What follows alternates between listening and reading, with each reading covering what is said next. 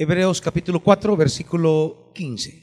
Hebreos 4, 15. Porque no tenemos un sumo sacerdote incapaz de compadecerse de nuestras debilidades, sino uno que ha sido tentado en todo de la misma manera que nosotros, aunque sin pecado. Así que acerquémonos confiadamente al trono de la gracia para recibir misericordia y hallar la gracia que nos ayude en el momento que más la necesitamos. Padre, queremos entender el misterio de tu gracia, tal como nos la has revelado en Jesús.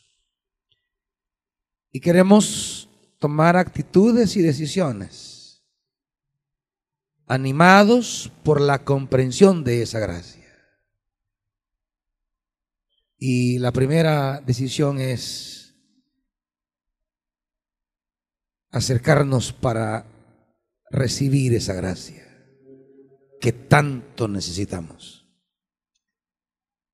Padre, háblenos y anímenos en el nombre de Jesús. Amén. Hay dos, diríamos, dos puntos esenciales esta noche a partir de la escritura que hemos leído. El primer punto lo señala el versículo 15 y nos habla sobre nuestro sumo sacerdote. ¿Cómo es Él? ¿Qué, qué es Él? Habla, habla de Jesús y habla de la nueva manera de ejercer el sacerdocio. ¿Cómo es que Jesús nos habla acerca de Dios? Porque es difícil relacionarse con un Dios al cual no entiendo. O puedo estarme relacionando con ese Dios de forma equivocada. O quizás usted no lo encuentra porque no lo busca donde Él está. Muchas de las imprecisiones que podamos tener en nuestra vida espiritual son consecuencia de las imprecisiones que tenemos acerca de ese Dios.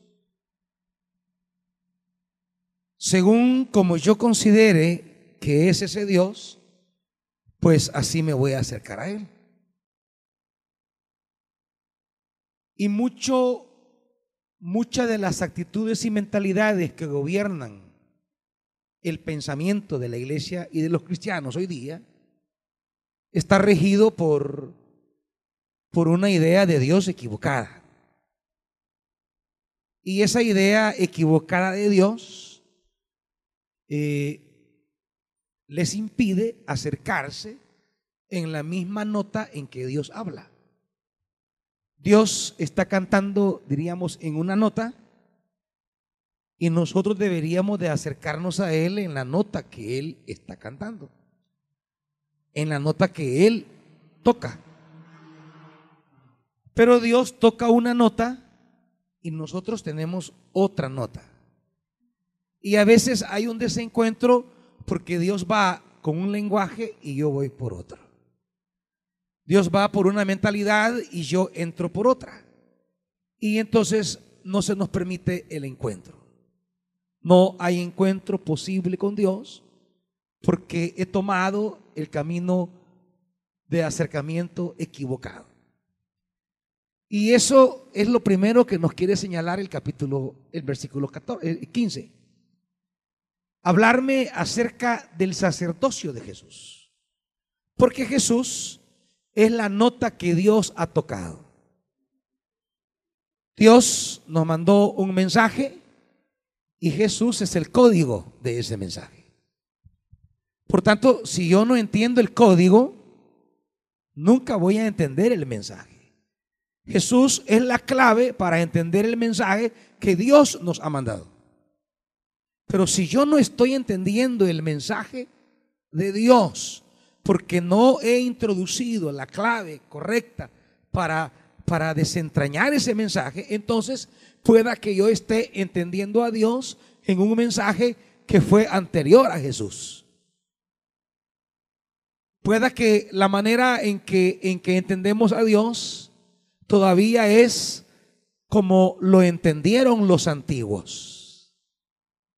Y entonces, si yo me estoy acercando a Dios en la mentalidad como entendieron los antiguos a Dios, no voy a encontrarme con este Dios.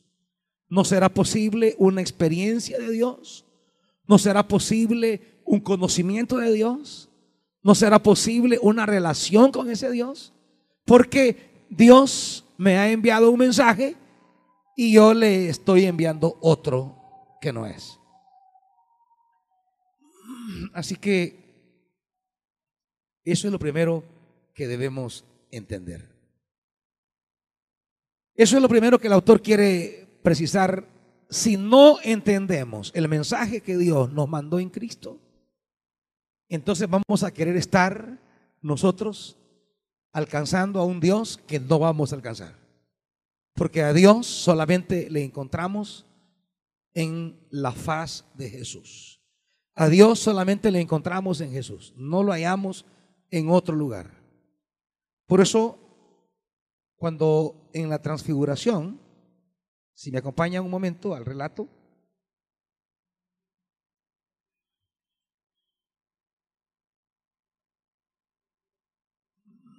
en Mateo 17,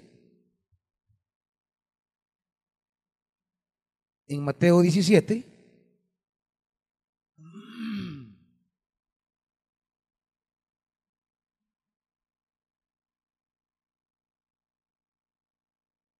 Cuando Jesús está en el monte de la transfiguración,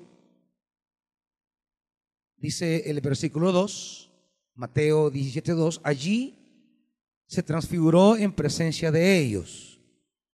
Su rostro resplandeció como el sol y su ropa se volvió blanca como la luz.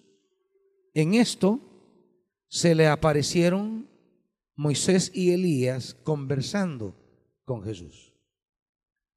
Pero más adelante dice 8, cuando alzaron la vista, no vieron a nadie más que a Jesús. Este versículo 8 podría resumir perfectamente todo el mensaje de la carta a los hebreos. Se aparece Moisés, se aparece Elías. Es como que si el autor dijera, Allí con Jesús están la ley y los profetas.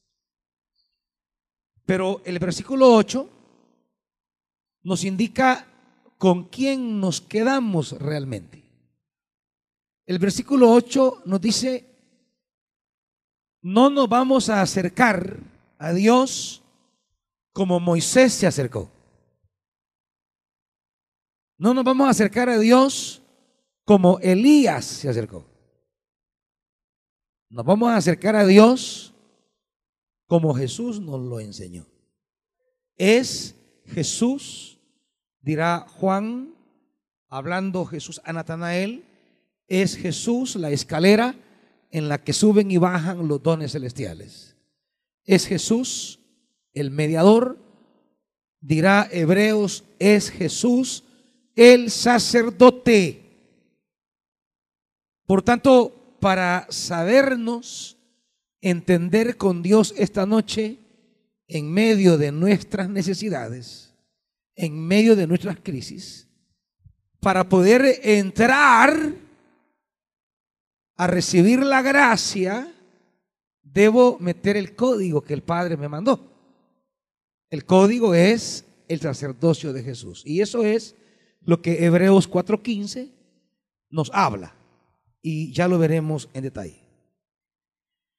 Lo segundo que señalará la palabra esta noche en el versículo 16 es que una vez que he entendido el código para entender el mensaje, una vez que he comprendido lo que Dios me ha mandado a decir, una vez que ya estoy en sintonía comprensiva y espiritual con Dios, ahora puedo tomar cartas en el asunto y entonces puedo adentrarme en ese Dios porque ese Dios tiene lo que yo necesito. Y entonces descubro dos cosas. Descubro que tengo una libertad para acercarme y descubro que Dios tiene la intención de brindarme su ayuda cuando más lo necesito. El versículo 16 entonces nos habla que una vez entendiendo lo que Dios es, voy a poder recibir lo que Dios tiene. ¿Me explico? Por eso, lo que Dios es, en el versículo 15, nos permite recibir lo que Dios tiene. ¿Y qué tiene Dios? Gracia. La gracia que en muchos momentos de la vida yo voy a necesitar. La gracia que en muchos tramos voy a requerir para poder ser auxiliado de circunstancias, situaciones en las que me he metido solo, en las que mis enemigos han preparado, en los que mis amigos que me han traicionado, o circunstancias que simplemente llegan y que me hacen tener la experiencia de un necesitado. Dios tiene lo que yo necesito. Y eso nos señalará el versículo 16. ¿Estamos hermanitos? ¿Estamos iglesia? Porque si nos vamos a acercar al trono, como dice el versículo 16, debo saber quién está en ese trono y qué quiere el que está en ese trono. Porque el trono no habla en realidad del trono, sino del que está sentado. Así que debo tener claro quién está ahí. Y para eso entramos al versículo 15. Y en el versículo 15 el autor de una manera jubilosa, de una manera resuelta, él declara lo que tenemos. Y en síntesis lo que tenemos es un sacerdote capaz de compadecerse de mis debilidades. Ese es, el gran anuncio que tenemos. Tenemos allí en ese trono un sacerdote capaz de compadecerse de mis situaciones humanas, de mis tribulaciones humanas. Por eso Hebreos 13:8, Jesucristo es el mismo ayer y hoy. ¿Qué quiere decir el autor? El Jesús que anduvo en Galilea Eh, soltando la gracia de Dios, el Jesús que anduvo desparramando la misericordia de Dios, es el mismo Jesús que la sigue derramando hoy. El que derramó la gracia en Galilea es el que la derrama en el trono para todos nosotros. Y claro, veamos brevemente esto, Marcos 1.40.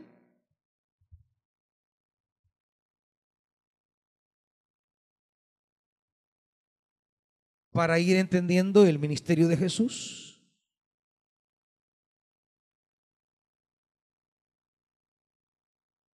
Uno cuarenta, ¿están conmigo, hermanitos?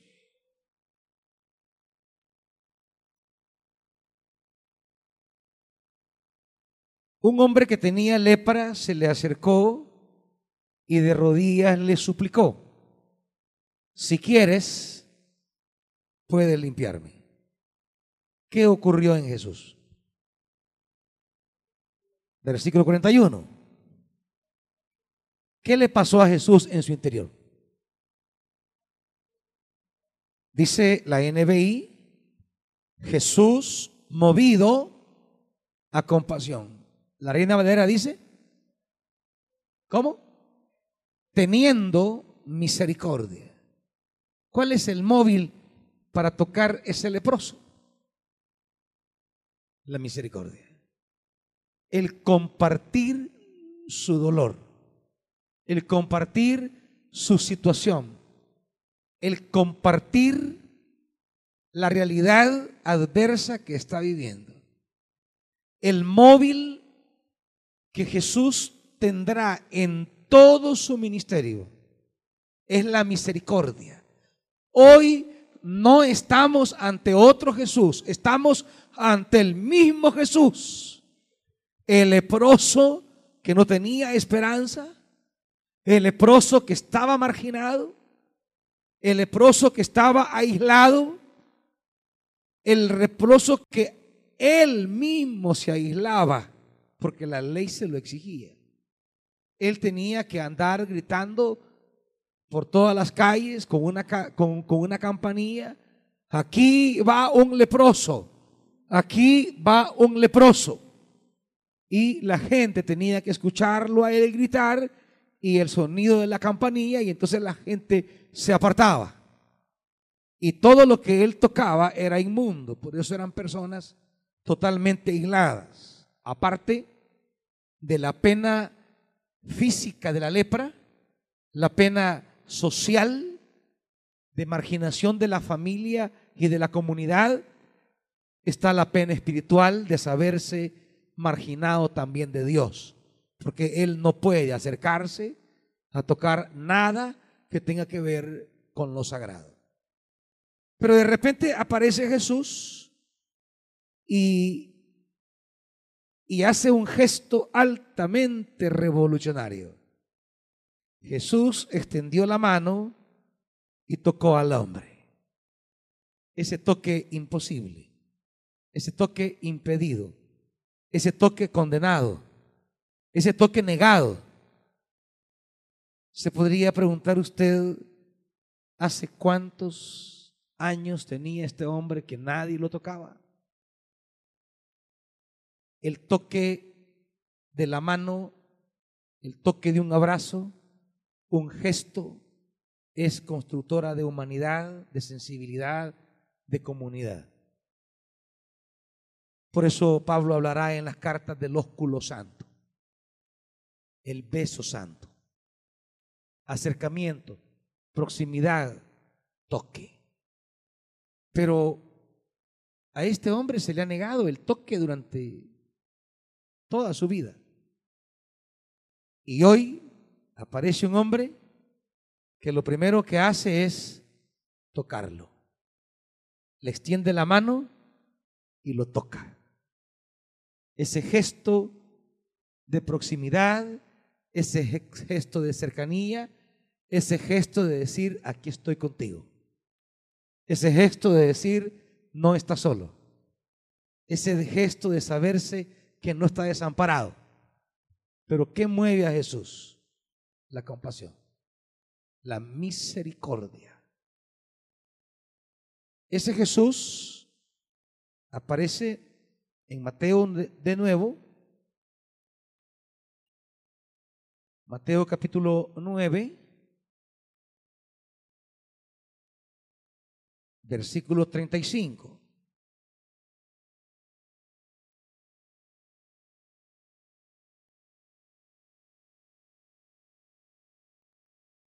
Solo resumo en estos dos pasajes, pero usted en su casa puede seguir leyendo las obras de Jesús y va a encontrar cómo el móvil de Jesús siempre fue compartir el dolor con la persona. Jesús siempre tuvo misericordia, siempre fue, se puso en el lugar de las personas. No se puso en el lugar de lo que decía la ley no se puso en el lugar de lo que decía el templo. No se puso en el lugar de lo que opinaba la comunidad sobre el leproso. Jesús se puso en lugar de la persona. Jesús recorría 9.35 de Mateo, todos los pueblos y aldeas, enseñando en las sinagogas y anunciando las buenas nuevas del reino, y sanando toda enfermedad y toda dolencia al ver a las multitudes, ¿qué pasó con Jesús?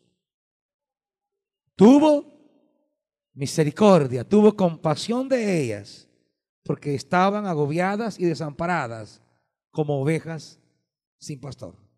Jesús no se pone en lo que la ley piensa de ti, en lo que la religión piensa de ti.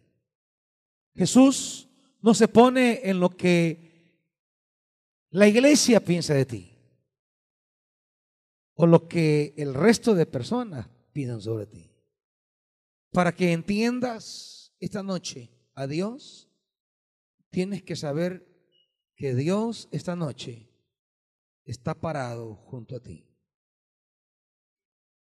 Como hayan sido las cosas, como hayan ocurrido las cosas, como hayan sucedido las cosas, quizá las personas no se van a poner a la par tuya. Regáleme un poquito más de monitor, por favor. Quizás tu familia incluso no se va a poner al lado tuyo. Quizá los más cercanos no estarán al lado tuyo. Sobre todo cuando las cosas no caminan bien con nuestra vida. Pero lo primero que debes saber esta noche es que Jesús está allí, a la par. Se ha ido a poner junto a ti. ¿Y cómo pasaron las cosas? Quizás ¿Eres culpable de la situación? Quizás no. Cuando el hijo pródigo regresó, el texto dice, y el padre al verlo tuvo compasión. No se puso en, en el aspecto jurídico que lo amparaba a él como padre porque el hijo había cometido una grave infamia contra el padre. Al pedir la herencia en vida, el hijo había dicho que prefería mejor a su padre muerto y tener ya su riqueza. Lo que él había hecho era una ofensa enorme al padre y había una jurisprudencia que lo respaldaba al padre para desconocerlo como hijo, porque el hijo había cometido un descaro terrible. El padre pudo ponerse en el plano de sus derechos. El padre pudo ponerse en el pensamiento de su hijo mayor, que es el que revela la parábola. El padre pudo ponerse en cualquier punto de vista de la comunidad, pero el padre se puso solo en un lugar, junto al hijo. Tuvo compasión, tuvo misericordia. Él se puso al lado de su hijo como que él fuese su hijo. Esto significa tener misericordia. Tener misericordia es que Jesús se ponía en lugar de la persona para desde ese lugar considerarnos destinatarios de la gracia de Dios. Esto es, en esencia, el término misericordia. En todos los evangelios se va a destacar una y otra vez que Dios en Jesús se acerca para tenernos misericordia. Este es un concepto de sacerdocio totalmente nuevo. Para que entiendan cómo se percibía el sacerdocio, vamos a leer dos pasajes complicados. Complicados porque no nos dan esperanza. Y normalmente las iglesias evangélicas y los hermanitos en la vida cristiana y en la vida fraterna se ponen justamente en esta idea del sacerdocio antiguo y no en el sacerdocio de Jesús que es el de la misericordia. Éxodo 32.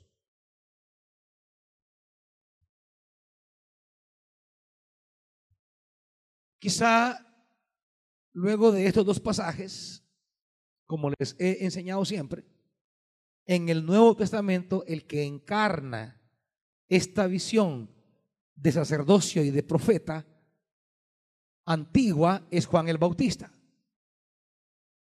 ¿Cómo se entendía la santidad de Dios? ¿Cómo se entendía el acercarme a Dios? Veamos entonces primero la experiencia de Éxodo 32, versículo 19.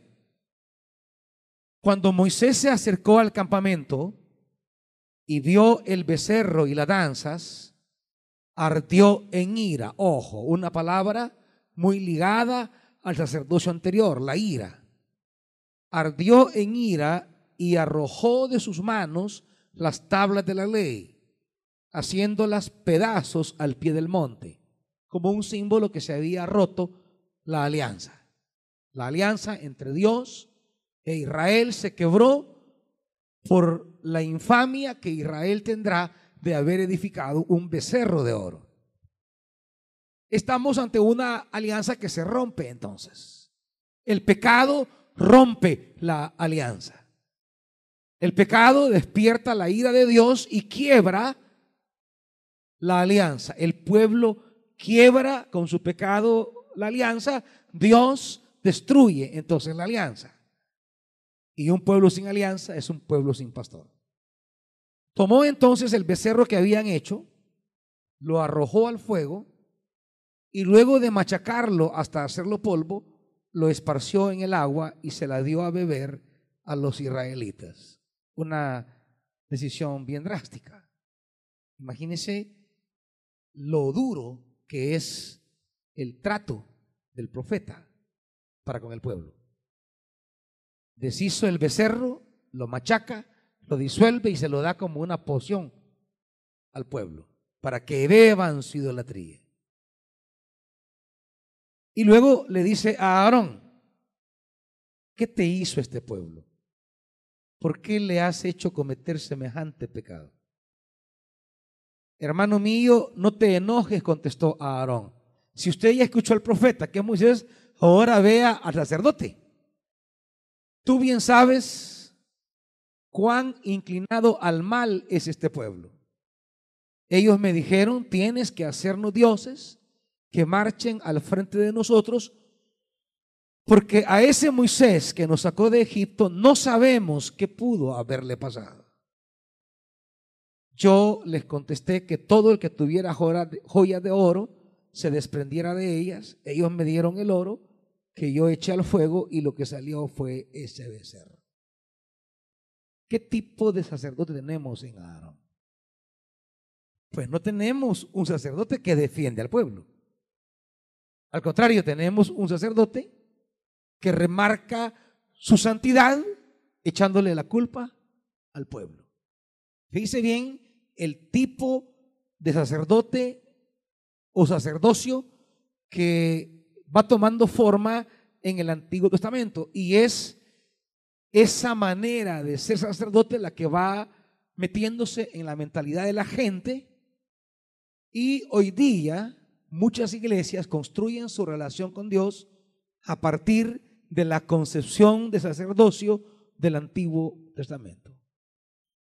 La iglesia quiere que ante el pecador haya ira. La gente quiere que ante el pecador pues se le dé a beber su pecado. Es una manera, darle a beber el becerro es su manera de, de restregarle a Israel su pecado. Es de hacerle consumir su maldad estigmatizarlo, es humillarlo en público. ¿Cómo les encanta a las iglesias humillar en público al que ha pecado? Lo presentan, lo denigran, hablan mal de él en la comunidad, lo sientan aparte, no le hablan, lo aíslan de privilegios, lo mantienen al margen. Los hermanitos desarrollan actitudes de salvarse ellos condenando al otro. de echar las culpas a los demás y siempre salvaguardarse él. Presentarse que yo no soy el culpable es siempre la manera de defenderme de lo indefendible. Culpar al hermano, a Aarón, no intercede por el pueblo. Aarón es un sacerdote que preserva su santidad entregando al pueblo. ¿Me explico? Aarón es el hermanito, es la hermanita que mantiene disque su integridad, que mantiene su no culpa, echando la culpa a otro. Es el hermanito que nunca ha hecho nada, que nunca sabe nada, que nunca ha actuado en contra, que siempre ha sido el otro que ha cometido el error. Es el santito, la santita, y rodeada de pecadores. Y es aquel que se va de la iglesia, mire, yo me voy porque ya no soporto tanto pecado. ¿Verdad? Es, es, es el síndrome de santidad que le da algunos, que se quieren alejar de la pecaminosidad. Y con esto están pretendiendo un estatus de santidad que ni tienen ni nunca van a llegar a tener. Y sigue el relato. 25. Al ver Moisés que el pueblo estaba desenfrenado y que a Aarón les había permitido desmandarse y convertirse en el hazme reír de sus enemigos, se puso a la entrada del campamento y dijo, todo el que esté de parte del Señor, que se pase a mi lado. Y se le unieron todos los levitas. Fíjese esto. Fíjese este sacerdocio. Estar al lado de Dios es pasarse a un sacerdocio violento que va a ejecutar al pecador. Y dice, entonces les dijo Moisés, el Señor Dios de Israel ordena lo siguiente, ciñanse cada uno la espada y recorra todo el campamento de un extremo al otro y mate al que se le ponga enfrente, sea hermano, amigo o vecino. El sacerdocio que implica matar al pecador. Por eso, en este país, los evangélicos no hacen ninguna diferencia del resto de los no evangélicos respecto a cómo tratar al malo. La iglesia evangélica en las redes comparte la misma posición que el no creyente.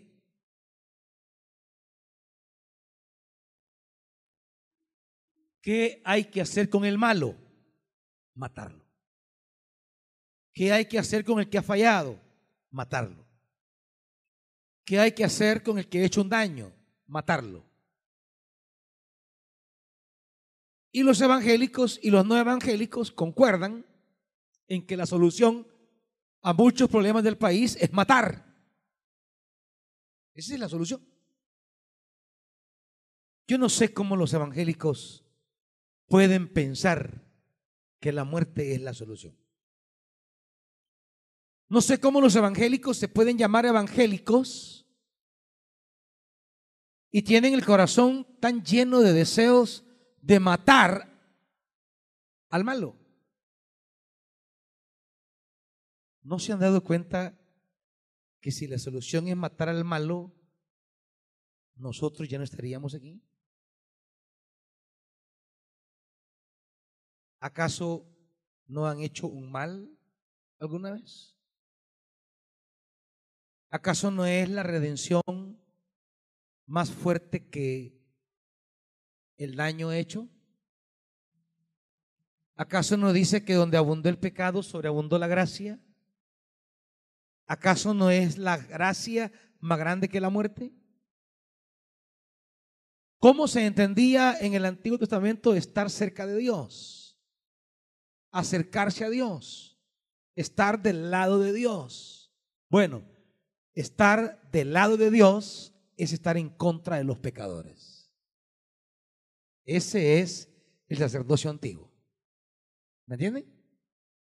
El sacerdocio antiguo es que yo no me coloco a la par del fariseo que es íntegro, porque el fariseo en tiempos de Jesús era la persona íntegra. No crean que el fariseo, era una persona disoluta o, para usar en la palabra del texto, desenfrenada. El fariseo era una persona muy íntegra, tanto que Pablo llega a decir, hablando de sí mismo, que él era irreprensible. Pero resulta que Dios en Jesús no se puso al lado de los irreprensibles, no se puso al lado de los íntegros, no se puso al lado de los sanos, no se puso al lado del sacerdote del templo, de los hombres de la ley, de aquellos modelos de integridad moral.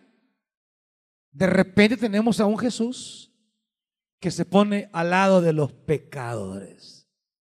Y esto es lo que más confundió a la religión de su época. Como el Dios Santo, como el Dios Altísimo, como el soberano Señor se va a acercar a pararse junto al pecador. Nunca lo entendieron. Nunca entendieron cómo era posible eso.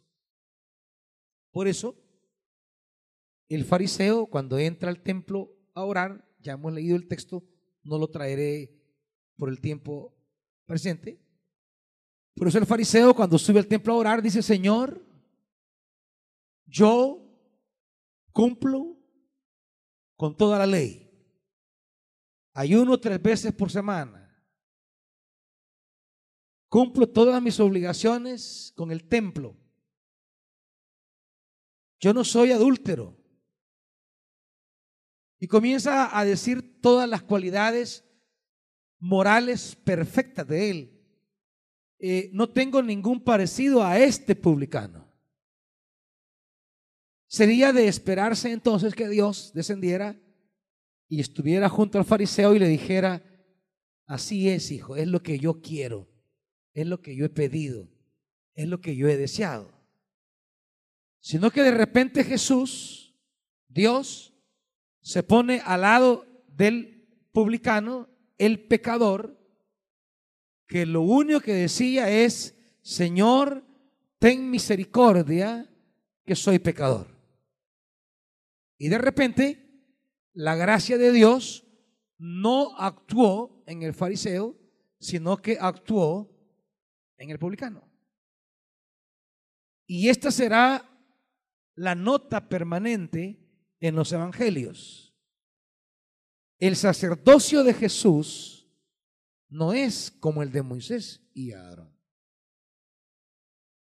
Jesús no está con el hacha puesta a los árboles. Es que hay hermanos e iglesias que predican el mensaje de Juan el Bautista como si Jesús no hubiera venido. Como si lo último que tuviéramos fuera el mensaje de Juan el Bautista. Como que el Nuevo Testamento se terminara en Mateo 3 o en Lucas 3 y ahí se acabó el Evangelio. Y todavía las iglesias, sí, esto queremos, algo duro contra el pecado, el pecador hay mucho masoquismo espiritual. Hay mucha represión humana en la religión y en estas iglesias. Hay un placer por maltratar y ser maltratado en términos de mi relación con Dios. Y la gente prefiere la represión que la libertad. La gente prefiere el látigo de Egipto que la alegría gozosa del reposo al cual se encamina Mil veces la religión demuestra que el pueblo trabaja mejor con el látigo que con la gracia. Trabaja mejor con capataces que con inspiradores, que es lo que un pastor debe ser, inspirarles a seguir, inspirarles a creer, inspirarles a proseguir. Pero no, la gente quiere que llegue un pastor a su casa y le diga un montón de reglas. En esta casa tienen que hacer esto, esto, esto, esto y esto.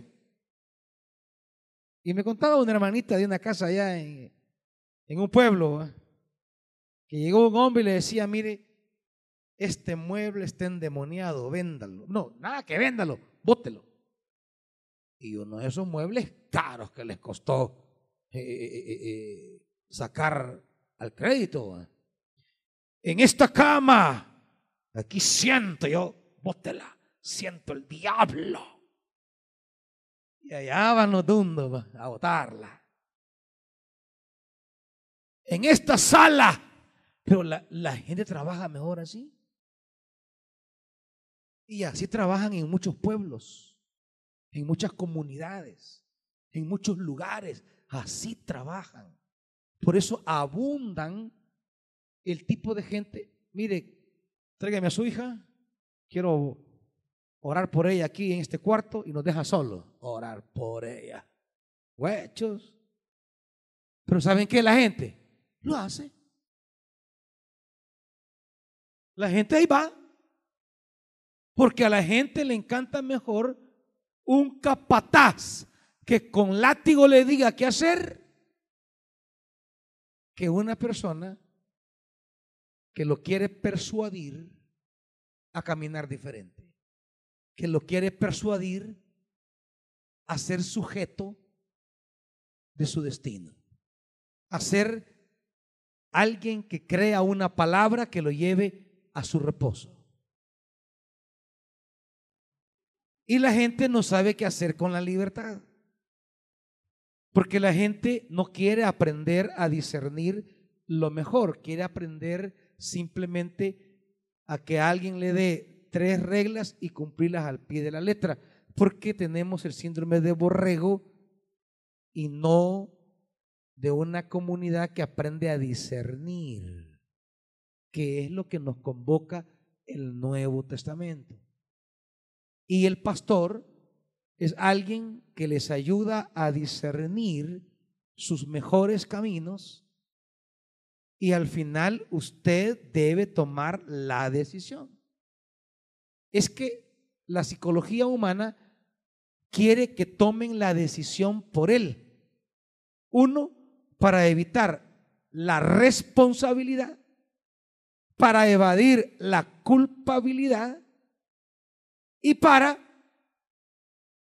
sencillamente transmitir a otro la causa de sus actos, que es lo que pasa con toda la gente.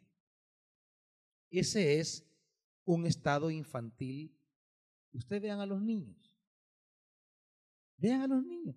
Un niño acaba de querer algo. Es que él me empujó y ni lo ha tocado. Porque no tenemos capacidad de asumir lo que hice que no estuvo bien.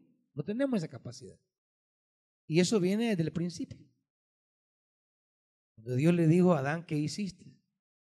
Señor, es que esa mujer que vos me diste, sin ningún reparo, Adán está culpando a Dios de lo que ha ocurrido.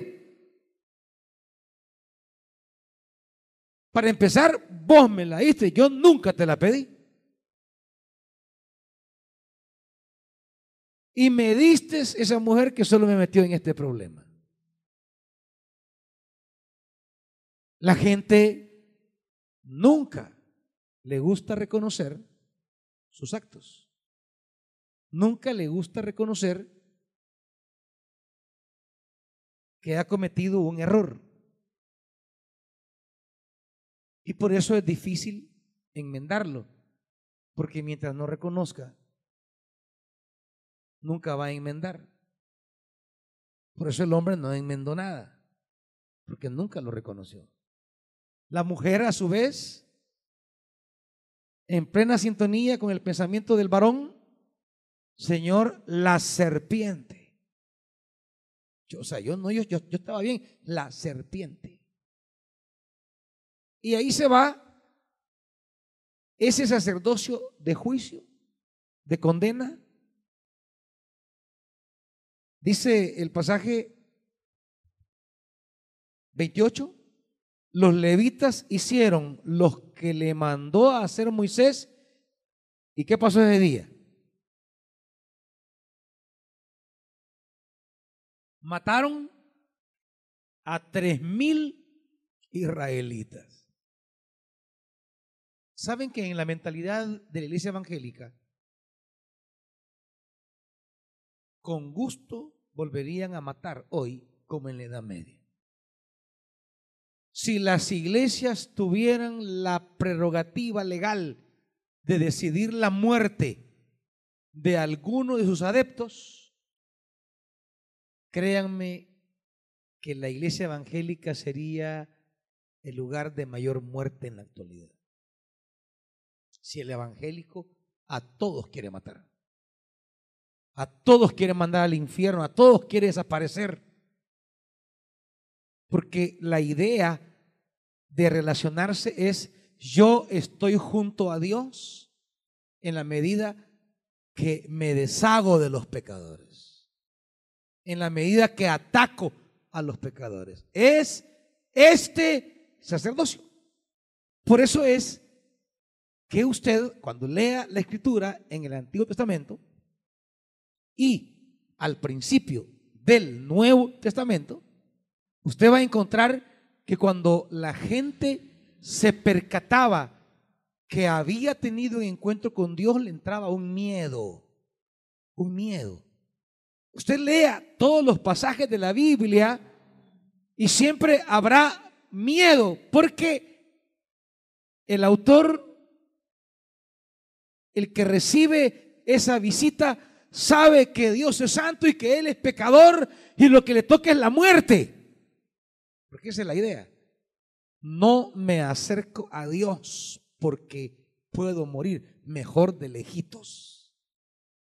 Mejor que alguien vaya a verlo.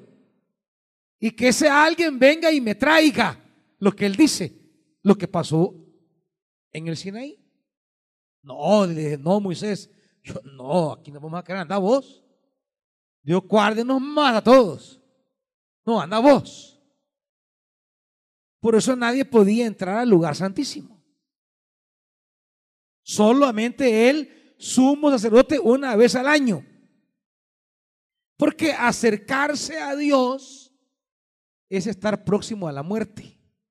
Acercarme a Dios es correr el riesgo que la santidad de Dios me pase factura. Y no, mejor de lejitos. Mejor que vayan ahí los santos. Por eso la gente habla y dice frases que, que son incorrectas. No, no, no, pastores, que usted que está más cerquita de Dios. ¿Y eso de dónde lo han sacado? Y esa es una idea tan normal en el pensamiento de la gente.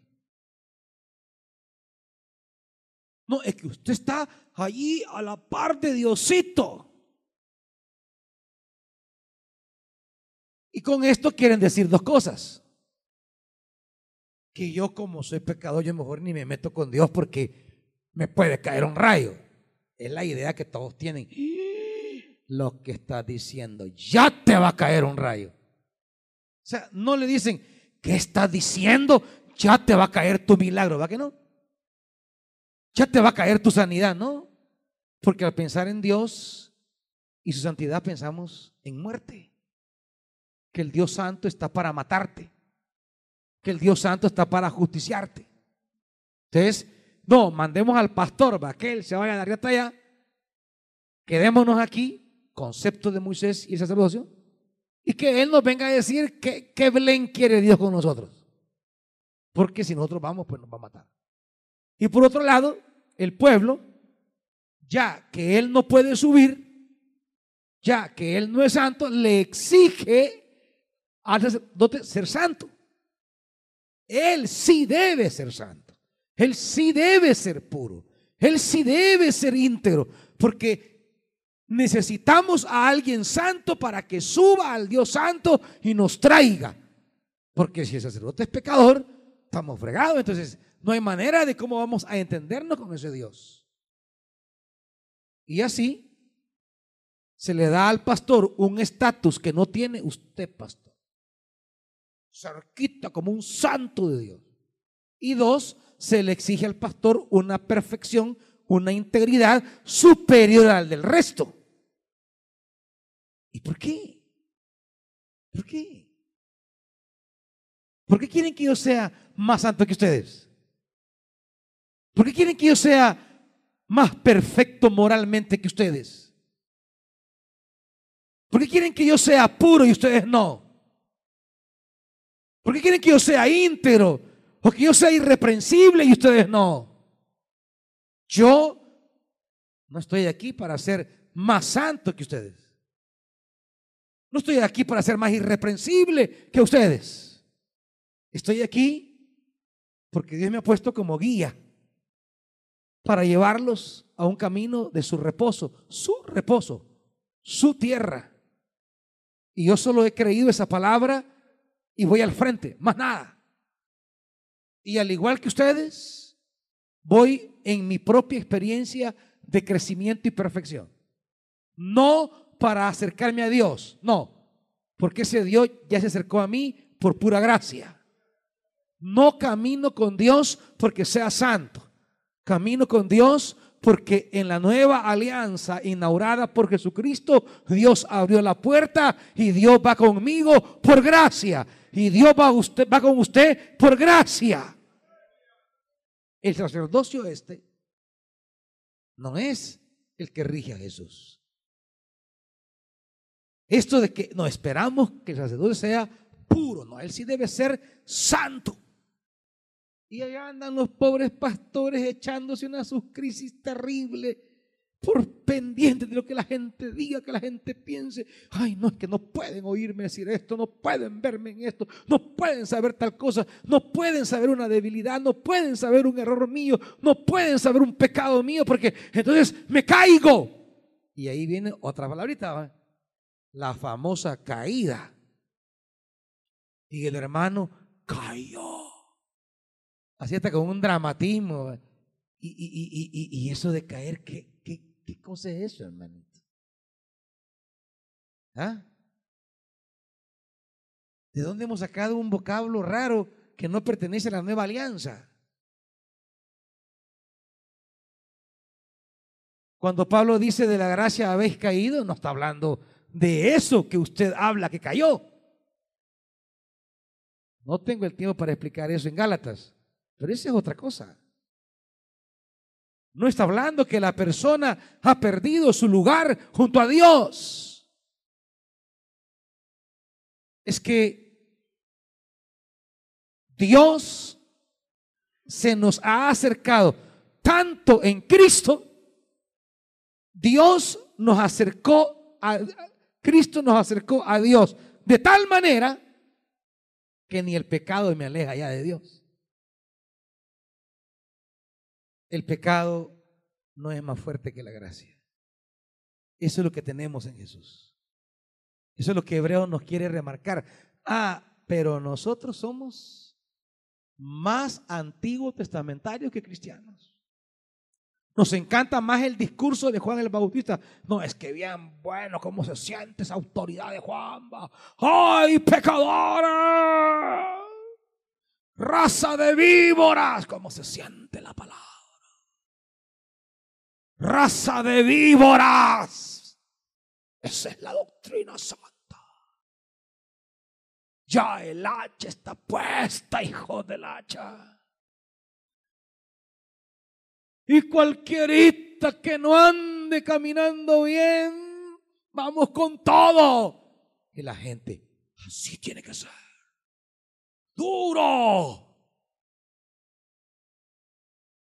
Y, y, se crea una santa inquisición evangélica. Y se crea la comunidad de los policías santos que andan controlando la vida de los demás. Y los demás lo que hacen es andarse cuidando. Que no lo vean. Eh, no de crecer, no, que no lo vean.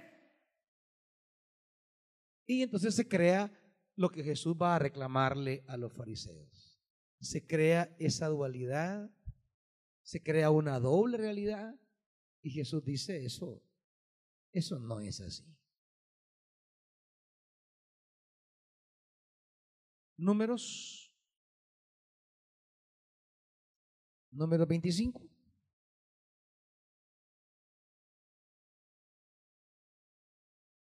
Dice versículo 1, mientras los israelitas acampaban en Sitín, comenzaron a prostituirse con las mujeres moabitas, los cuales los invitaron a participar con los sacrificios a sus dioses los israelitas comían delante de esos dioses y se inclinaban a adorarlos. Esto los llevó a unirse al culto de Baal peor, por lo tanto la ira del Señor se encendió contra ellos. Y dice 6, bueno, el 5, Moisés ordenó a los jueces de Israel, maten a los hombres bajo su mando que se hayan unido al culto de Baal peor. Y mientras el pueblo lloraba a la entrada de la tienda de reunión, un israelita trajo a una madianita y en presencia de Moisés y de toda la comunidad tuvo el descaro de presentársela a su familia. O sea, un israelita salió por ahí, hay una madianita, mire papá, aquí está mi novia, mire, ahí va de la mano. Eh, eh, eh, este es el amor de mi vida, mire. Y ahí estaba presentándole cuando, cuando mire dice, de esto se dio cuenta el sacerdote Finés, que era hijo de Eleazar, y Finés abandonó la asamblea y lanza en mano, siguió al hombre, entró en su tienda y atravesó a la israelita y a la mujer. De ese modo cesó la mortandad. ¿Y cuántos murieron? Versículo 9. ¿Cuántos murieron? 24 mil.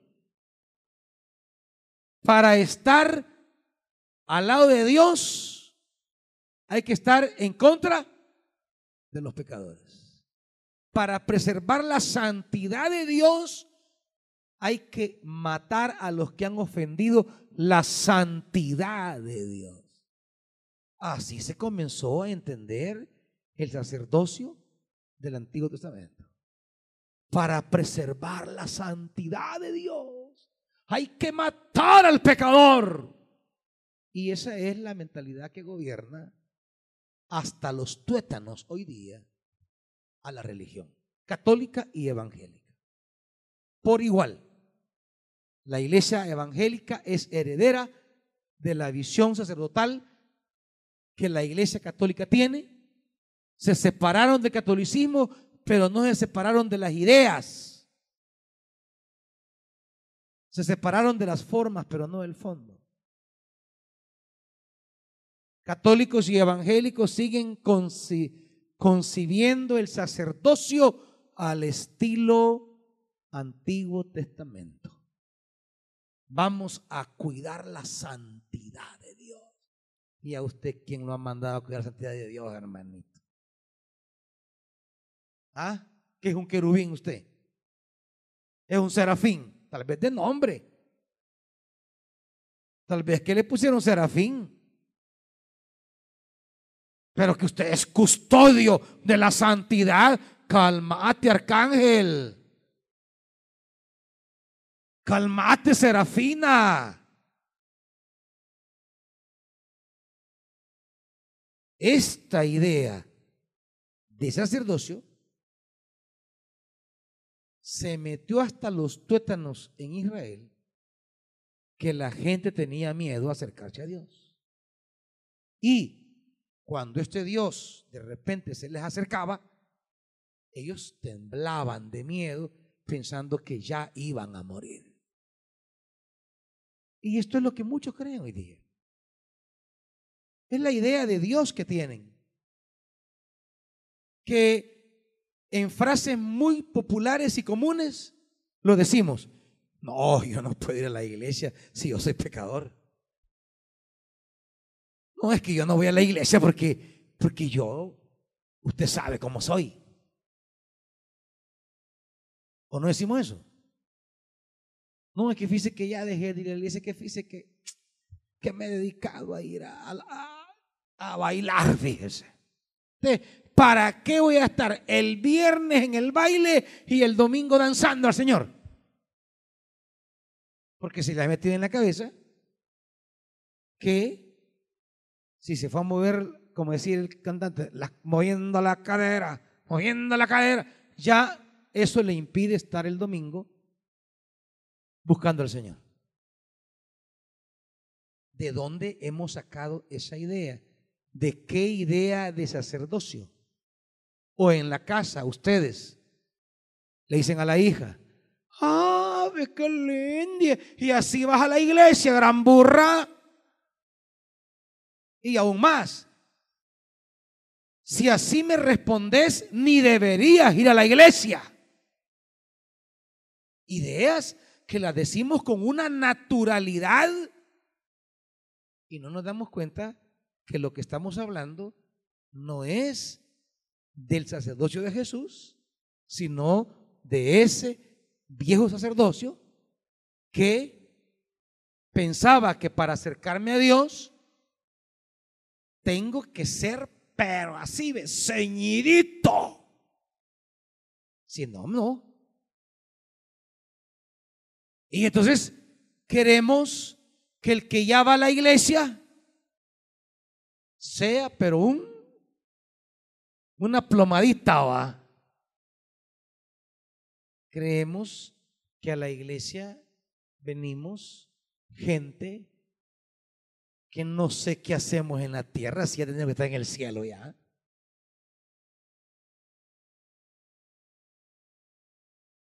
Y la gente todavía dice, ese por gusto, ¿vale? O para hacer como hace, ¿para qué voy a la iglesia? ¿Y quién le ha dicho que viene a la iglesia para hacer como fulano mengano? Eso quiero saber yo. ¿Quién le ha dicho que viene a la iglesia para ser como el pastor, el líder, aquel hermano? ¿Quién le ha dicho a usted eso?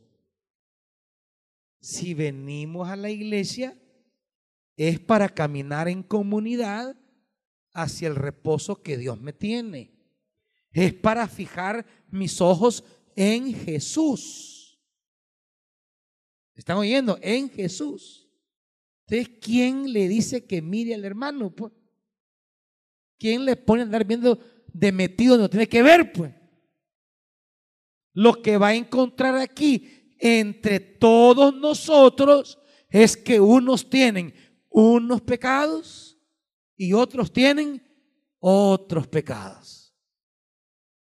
Pero que aquí toditos van cargando sus tanates y que la gracia de Dios consiste en acompañarnos en fe, en esperanza y amor e irnos perfeccionando poco a poco, poco a poco y percatarme de las imperfecciones de mi hermano y ayudarlo, animarlo. Sí, hombre, sos un man, sos un mal hablado, tenés eh, eh, el lenguaje de sapo, chuco, pero mira, hay que seguir a Jesús. Sigue a Jesús. El Señor tira limpiando de esas palabrotas que decía cada rato contra la gente. Sigue a Jesús. Pero no, no, primero sacate eso y después vas a la iglesia. ¿Y cómo así, hermanito? ¿Cómo así? Es que, es, que lejos de Jesús nunca lo va a poder hacer. Si no, ¿para qué, para, ¿para qué vino Él si yo lo podía hacer sin Él? Porque no podíamos. Por eso vino Él y nos dijo, bueno, inútiles, ya que ninguno, ninguno puede, sino que todos la han regado y todos han perdido la gloria porque todos la han regado. Ahora el Padre les trae una buena noticia. Y es yo seré vuestro Dios y ustedes serán mis hijos. Y los voy a tratar como hijos. Y ahí empieza la relación. Una nueva alianza que yo no alcanzo, sino que recibo. No es logro mío, no es esfuerzo mío, sino que Él me alcanzó, Él llegó donde yo estaba me vio tirado junto al camino y así, de gracia, me agarró, me subió, me curó y me llevó y, me está cuidando hasta restituirme. Porque el pecado nos ha dejado todos penqueados, todos deformes. Entonces, el Espíritu y la palabra nos van dando tratamientos. ¿Verdad? Así como usted se ha fijado, cuando llega el bolenque que va, que, viene de la zumba y recupera medio la ubicación, que viene con unos raspones aquí, que hasta perdió unos dientes, en, que viene, o sea, viene todo desgraciado. Entonces, ¿qué, qué, qué hacen? Comienzan a restaurarlo, ¿verdad? A peinarlo como el hijo pródigo, para ponerlo bonito. Entonces Dios hace exactamente lo mismo con nosotros. Estamos aquí no porque ya llegamos, estamos aquí porque hemos empezado a caminar. Vamos a la iglesia no porque ya llegamos, sino porque hemos decidido emprender el camino de nuestra promesa, de nuestro reposo, de nuestra perfección. Y estamos aquí para llegar un día, no porque ya llegué. Entonces deje de andarle diciendo a su hermano que para qué viene si todavía tiene cosas feas. Porque lo mismo dirá otro hermano de usted. Que también usted tiene cosas feas. Solo que algunas cosas feas se ven, otras no se ven. ¿Verdad? Los que tienen la cara fea y cómo la esconden. Pues. Hoy algo les ha ayudado a la pandemia con la, con la, con la máscara, va. Y que algunos aprovechan porque se ponen las tres cosas, la mascarilla, se ponen otra cosa y, el volado de astronauta. Y ahí andan cabal, que nadie les dice que feo es oso. Porque la pandemia les ha ayudado. ¿va? Pero, ¿y los que andan un defecto que logran tapar con la blusa o el pantalón? Ya cuando usted va y, tienen intimidad y se quita la chica, qué calaseada estamos.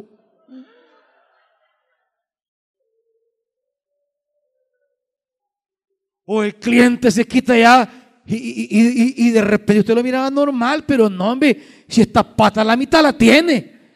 Y, ya, ya, usted que iba bien, bien emocionada con él, no, hombre, le dejé volado ya. Hasta miedo le va a tocar el cutuco, ¿ah? Sí, hay cosas que se pueden esconder y no son visibles. Así en la vida espiritual hay unos que son bonitos visiblemente, pero tienen cositas bien feas. ¿Y en qué estamos aquí entonces? Estamos los que hemos decidido emprender el camino de parecernos a Jesús. Pero es un largo camino. ¿Me entienden?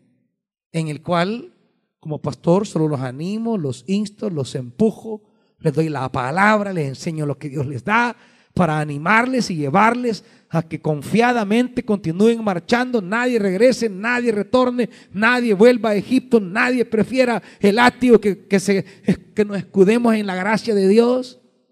Y eso. Vamos caminando. Unos llevamos más años. Es cierto. Y por los años de camino podemos entender a otros y ayudarles. Pero todavía algunos trabajan con la mentalidad del sacerdocio en el Antiguo Testamento, que es la mentalidad de Juan el Bautista. Resulta que apareció Jesús y el sacerdote que apareció en Jesús no es el sacerdote que condena, humilla, denigra, castiga, como aquello, ¿verdad? Cuando llegaron a una ciudad de samaritanos, Jesús y los discípulos bien felices, vaya, pasemos aquí la noche. Pues. Y vinieron los del pueblo y no les quisieron dar entrada. No los queremos aquí, váyanse. A Jesús, a Jesús. Y como siempre va, están los los que les hablo, los guardianes de la santidad de Dios. Señor, le dicen, va. Dos de ellos así bien como, como Aarón y Moisés. Señor, ¿querés que hagamos llover fuego del cielo y consume a estos desgraciados? Te han despreciado a ti, Señor. Te han cerrado la puerta a ti, Señor. Y Jesús se les queda viendo. Ustedes están locos, más dicen, están locos. Yo no he venido a destruir a la gente. ¿Qué tengo que ver con ustedes? Déjenlos. Si no me quieren recibir, no me reciban. Yo no los voy a matar por eso. Sigamos caminando. Pero aquí hay algunos que zumba. Y dice evangélica, así es. Ven una hermanita ahí medio pandita. La santidad de Dios está siendo ofendida en esta casa.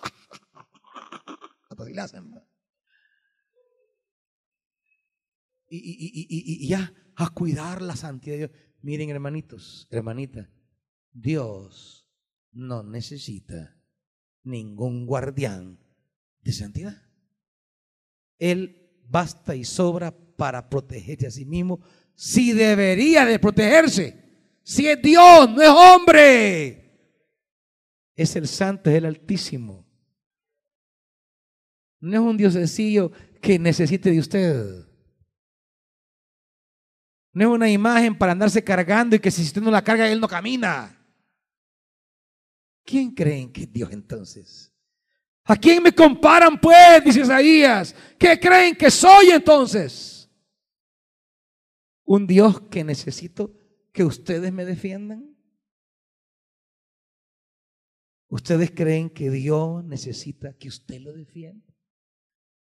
No, hombre, usted necesita que Dios la defienda. Dios no. Él es Dios. Él reina. Esa idea está tan metida en los tuétanos nuestros que no nos permite entender la gracia. Y lo que el texto dice es, tenemos un sacerdote que es capaz de compadecerse de mis debilidades, porque Él compartió todas las situaciones humanas en las que yo me encuentro. Eso significa esa parte que fue tentado en todo probado en todo significa.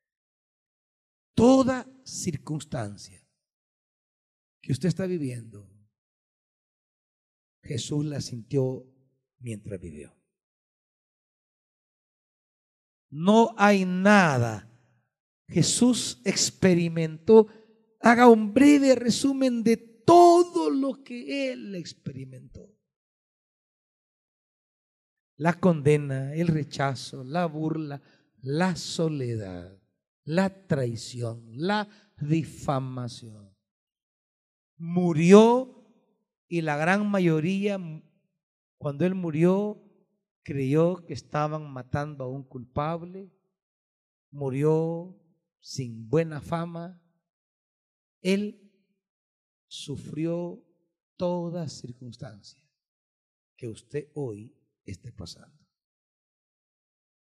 Por eso adelante dice en el 5.7, en los días de su vida mortal Jesús ofreció oraciones y súplicas con fuerte clamor y lágrimas al que podía salvarlo de la muerte. Él vivió lo duro que es ser ser humano. Él vivió lo duro que es estar en este cuerpo con esta gente. Él lo vivió. Por eso, conclusión del 16. Así que, hermanitos, ¿qué dice?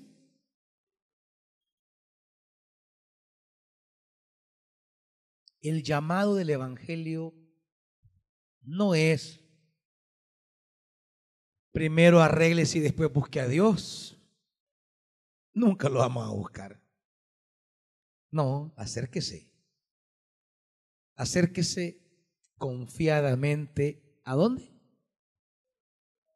Al trono de la gracia. Ese trono que en el Antiguo Testamento tronaba.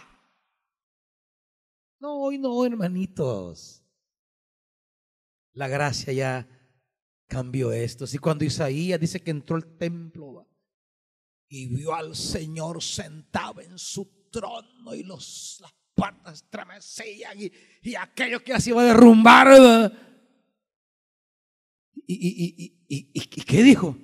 Ay de mí, ay de mí. Hoy sí ya me tronó la cacerola. No, hoy ya no es que del trono van a salir rayos para caerte. Hoy es el trono de qué? Trono de la gracia. Jesús nos ha acercado al trono de la gracia. ¿Para qué? Para recibir misericordia y hallar la gracia que nos ayude en el momento que más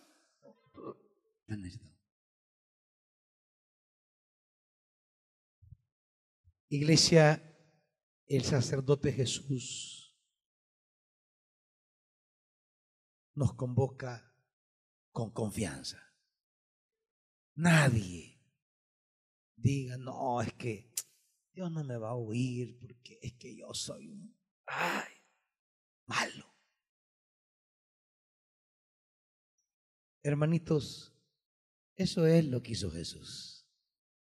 Él es la puerta. La puerta. Él es el pase para acercarme a Dios y recibir. Recibir. Y encontrar, recibir y encontrar al trono de Dios. Llego para recibir y encontrar. En el momento que más lo necesitamos.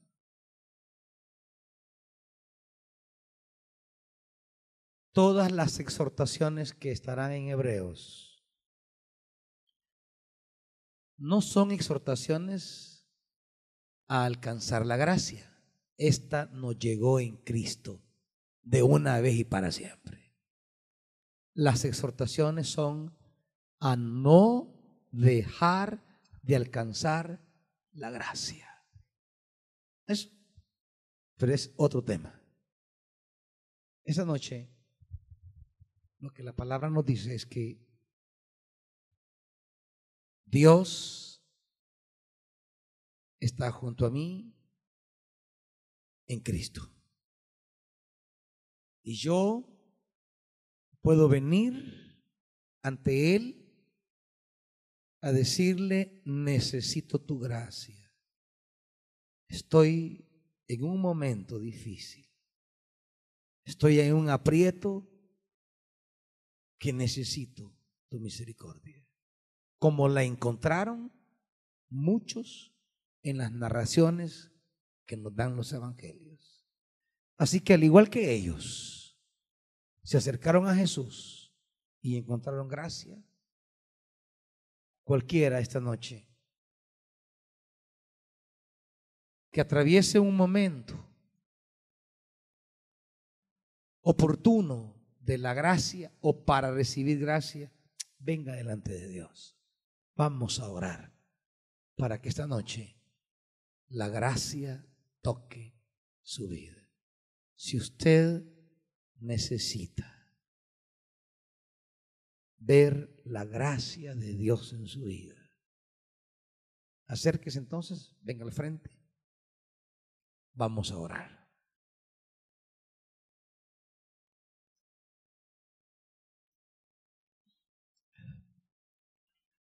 Rápido los que van a venir.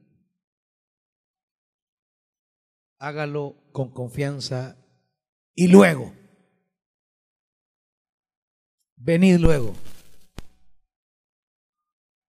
Y deje que la gracia de Dios toque su vida.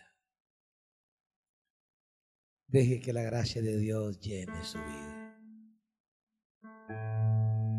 Deje que la gracia reconstruya su vida. La gracia levante su vida. Que la gracia restablezca su vida.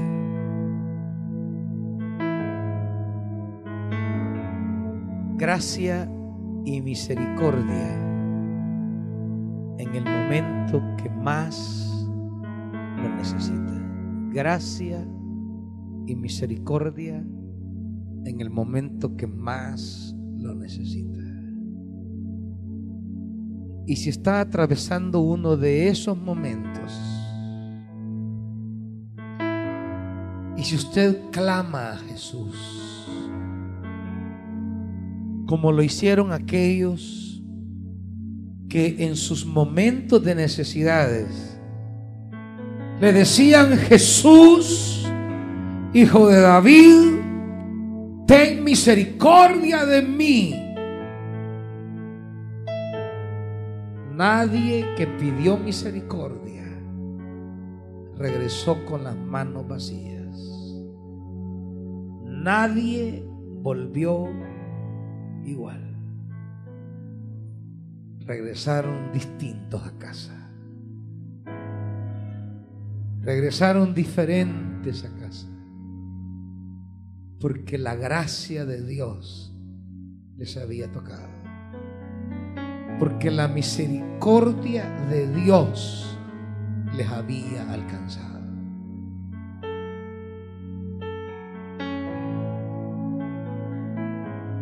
Sacerdote nuestro,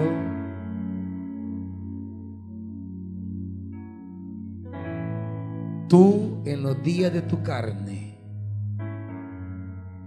conociste la lucha en la que estamos. No te es desconocido para ti la tormenta que atravesamos. No te es escondido de ti la lucha en que nos encontramos. la batalla que tenemos, tú la viviste en carne propia. Tú la viviste en los días de tu carne.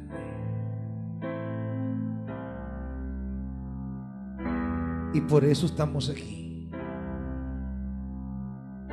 Porque la palabra dice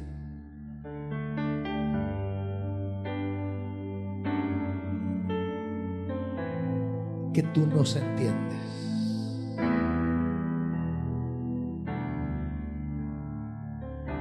Que tú te identificas en nuestra situación. Que no ignoras lo que estoy pasando. que no te desentiendes de lo que tu pueblo está viviendo.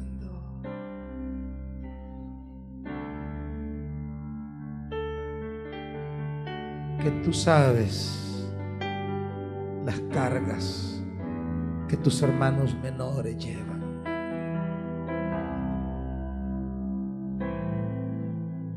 Que tú sabes las batallas que tus menores hermanas están viviendo. Que tienen miedo mientras van en la barca. Que tienen temor ante esos gigantes que se levantan. Que no saben cómo cómo salvarán a su familia como Noé. No saben cómo salvarán a su familia como los padres de Moisés. No saben cómo salvarán a su familia como Raab. Pero que están aquí creyendo que tú puedes tocarles con tu gracia pero que están aquí creyendo que tu palabra es fiel y que no vuelve vacía, pero que están aquí creyendo que tú eres el mismo ayer, hoy y por siempre. No quieren volver a Egipto no piensan renunciar a su reposo.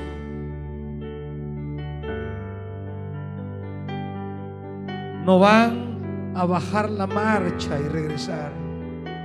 Están aquí para decirte, seguiremos hasta el final. Solo auxíliame con tu gracia. Espíritu de gracia llegamos ante el trono de la gracia para que nos bañe de gracia.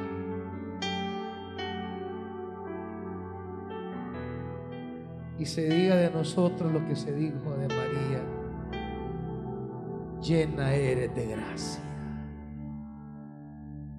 llena eres de gracia. Que esta noche estas mujeres sientan lo que María sintió, llena de gracia. Que estos hombres sientan lo que María sintió, llenos de la gracia.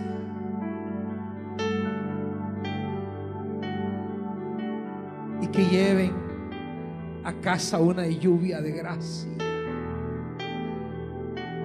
bañados de la gracia que sale del trono. Esa gracia que Ezequiel dice, y todo lo que se mueva en ese río vivirá. Ese río de gracia que sale, sea el río en el que metas a tu pueblo hoy, Señor. Si decidiera negar y no confiar nunca más en que no tengo a dónde no tengo a dónde un río que trae sanidad. Sin despreciar en mi corazón la santa gracia que me salvó. no tengo a dónde ir. Donde hay trabajo comida no tengo a dónde ir. Convencida estoy que sin tu amor se acabarían mis fuerzas. Sin ti mi corazón se se merece Cerca de ti, yo quiero estar. De tu presencia no me quiero alejar. Esta noche. Cerca Esta de noche ti, es el momento Yo quiero Esta estar. noche es el momento necesario. De tu presencia Es no me hoy. quiero alejar.